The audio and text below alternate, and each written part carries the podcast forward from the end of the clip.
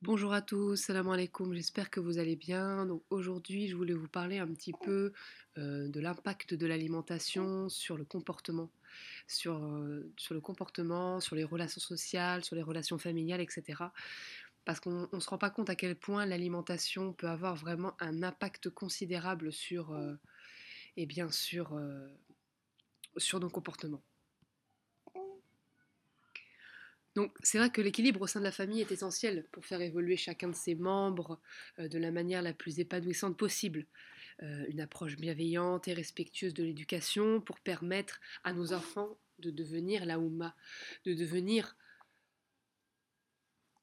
la Oumma de demain, de devenir les enfants de demain. Euh, et c'est bien sûr indispensable. C'est bien sûr indispensable. Toutefois, un point est souvent négligé, il est pourtant d'une importance capitale au sein de la famille il s'agit de l'alimentation, qui impacte contre toute attente, sans qu'on s'en rende compte, euh, les relations familiales. Donc c'est qu'il y a un impact de l'alimentation sur le comportement des membres de la famille. Donc on a tous fait l'expérience à un moment, lors d'un repas euh, un peu copieux ou d'un goûter entre enfants, euh, d'avoir des comportements qui sortaient un peu de la normale. plus énervés, plus fatigués, l'envie de s'isoler, on ne sait pas. Mais ce genre de comportement est très souvent lié au contenu de nos assiettes. En effet, il, est de plus en plus admis qu'un certain nombre d'aliments a un impact direct sur notre cerveau et donc sur notre manière d'interagir avec les autres. Souvent, l'hyperactivité et l'agitation des enfants sont remarquées dans ces cas-là. Le cerveau de nos enfants, en perpétuel développement, réagit réagit beaucoup aux stimuli et agressions extérieures. Et de nos jours, l'alimentation industrielle use et abuse d'un certain nombre de substances qui ont la particularité de surstimuler le cerveau de nos enfants. Comme je l'explique dans ma formation Retour au calme, vous pouvez cliquer dans la description en, dessous de cette vidéo pour accéder au bonus gratuit de cette formation, euh, Retour au calme, une accumulation de surstimulation cérébrale provoque une sorte de burn-out du cerveau euh, qui se retrouve littéralement submergé par une tempête de stimuli qu'il ne peut plus contrôler. De tout ceci découlent des comportements agités, voire hyperactifs de nos enfants, que nous ne comprenons pas toujours et qui nous dépassent. Ainsi, une alimentation quotidienne dépourvue de stimulants alimentaires peut considérablement faire la différence entre le comportement de nos enfants et leur, et leur interaction avec les différents membres de la famille. Mais les enfants, même s'ils sont souvent les plus touchés, ne sont pas les seuls à être concernés. Parlons à présent de l'irritabilité des parents. Les parents ne sont pas en reste quand on parle d'impact de l'alimentation. Vous imaginez bien qu'une consommation quotidienne de plus de 30 ans et plus d'une alimentation industrielle remplie d'additifs alimentaires en tout genre, d'aliments addictogènes, de produits allant à l'encontre du fonctionnement de notre corps, ça peut parfois, même très souvent, mettre le corps et le cerveau dans un état d'épuisement et d'irritabilité permanente. Évidemment, le manque de patience, l'énervement facile, l'irritabilité à la moindre bêtise, toutes ces réactions sont bien sûr multifactorielles et sont bien souvent en rapport avec l'agitation parfois excessive de nos enfants. Tiens, tiens, on y revient. Faites le test chez vous, sur une journée ou une semaine par exemple. Enlevez de votre alimentation tout ce qui est industriel, surtransformé, gluten, sucre blanc et produits laitiers industriels de vache et privilégiez les légumes, les fruits, les oléagineux, noix, amandes, et les corps gras naturels, avocats, olives. Vous verrez très certainement une différence dans votre manière d'appréhender les événements de la journée, dans votre clarté d'esprit et votre patience envers les autres membres de votre famille. Une nouvelle expérience à vivre. Parlons également du déséquilibre que l'alimentation peut créer au sein du couple. Osons parler du rapport entre couple et alimentation. Car oui, il y en a un, bien évidemment.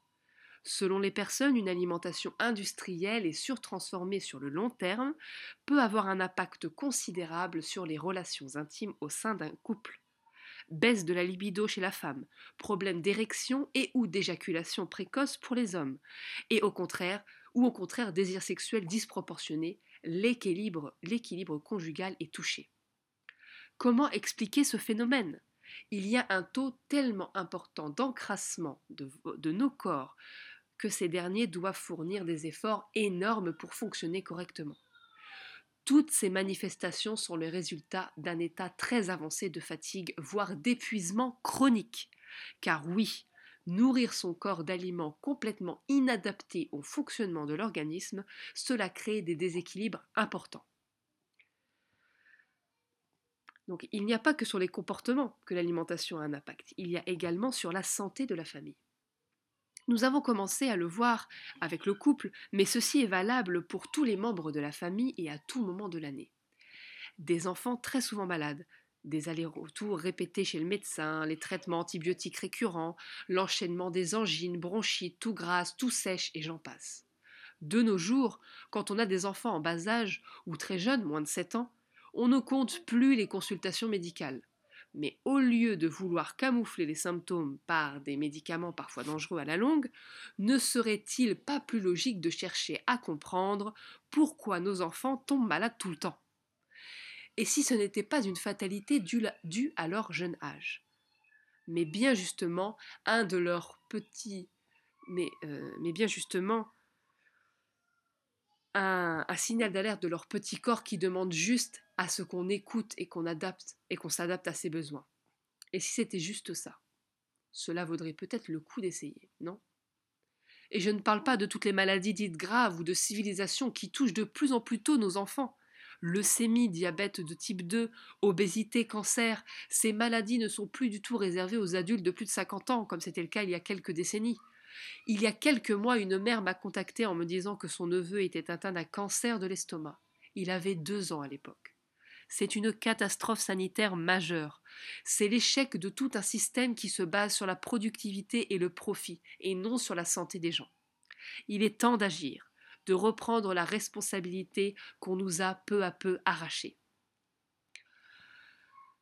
En ayant conscience de cette responsabilité et de l'importance de l'alimentation et du mode de vie sur la santé de nos enfants, les améliorations ne pourront être que visibles et positives. Épuisement ou fatigue chronique des parents. Vous l'aurez bien compris, l'affaiblissement des corps ne concerne pas que nos enfants. Il touche également de manière accrue les adultes et bien sûr les parents. Combien de femmes j'ai suivies en accompagnement personnalisé qui ont toutes le même profil d'épuisé chronique des mères épuisées par le comportement de leur enfant souvent très agité, mais pas seulement. Une alimentation et un mode de vie remplis de stimulants en tout genre pour tenir, car on n'a pas le choix. Une sursollicitation du système immunitaire et adaptatif au quotidien ne peut mener que vers un état d'épuisement de l'ensemble de l'organisme. Il s'agit d'agir au plus vite sur les aspects de notre vie où on en a la, on en a la possibilité faire le choix d'une alimentation le plus brute possible, s'éloignant de toute la production industrielle moderne, faire le choix d'une vie moins stimulante et plus en adéquation avec nos besoins les plus physiologiques, renforcer son corps pour être capable de faire face aux agressions extérieures et intérieures sans s'effondrer au premier choc. C'est tout le défi d'un changement alimentaire et de mode de vie. Et bien sûr, il faut y aller étape par étape on ne se rend pas compte à quel point il est important de cheminer ensemble vers une alimentation plus saine. Quand on prend la décision de changer d'alimentation, il est important d'avoir conscience de l'ampleur de la tâche à accomplir. Y aller progressivement, ne pas tomber dans les extrêmes, sans cesse adapter son alimentation en fonction de ses besoins. Tout ceci est loin d'être évident à mettre en place dans le quotidien d'une famille de plusieurs personnes. Toutefois, avec de la patience et les bons outils, on peut vite observer de très bons résultats plus qu'encourageants. Une expérience de partage en famille. Ça, c'est une occasion de tester. Changer d'alimentation en famille a un avantage non négligeable, celui d'avoir un objectif commun, où chaque membre participe à sa réalisation, et ce selon ses capacités. Avoir un but commun au sein d'un même foyer est une source de motivation et d'encouragement précieuse, qui deviendra vite indispensable à certains moments du changement alimentaire. La dynamique de groupe est souvent salvatrice et permet d'avancer malgré les difficultés rencontrées de manière individuelle. De plus, le facteur du partage est une force qui permet à chaque membre de la famille de se sentir soutenu et compris quelle que soit la situation. En tant que membres de la famille, les enfants ont donc un rôle actif dans ce, dans ce nouveau challenge familial. En effet, à leur niveau et selon leur âge, ils ont la possibilité de participer et d'être acteurs du changement.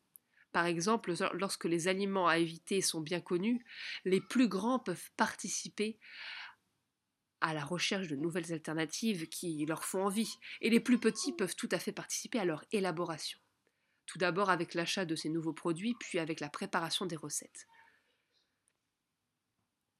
Euh, pour un petit aperçu des idées recettes saines et savoureuses, euh, regardez dans la description, vous aurez le lien qui vous permettra d'avoir ce, e-book de recettes saines et savoureuses. S'ensuivent toute une découverte de nouveaux goûts et textures devant laquelle les enfants se retrouvent acteurs et responsables. On est toujours plus enclin à tester quelque chose qu'on a préparé soi-même. Encore faut-il savoir où chercher les bonnes recettes saines et faciles à réaliser.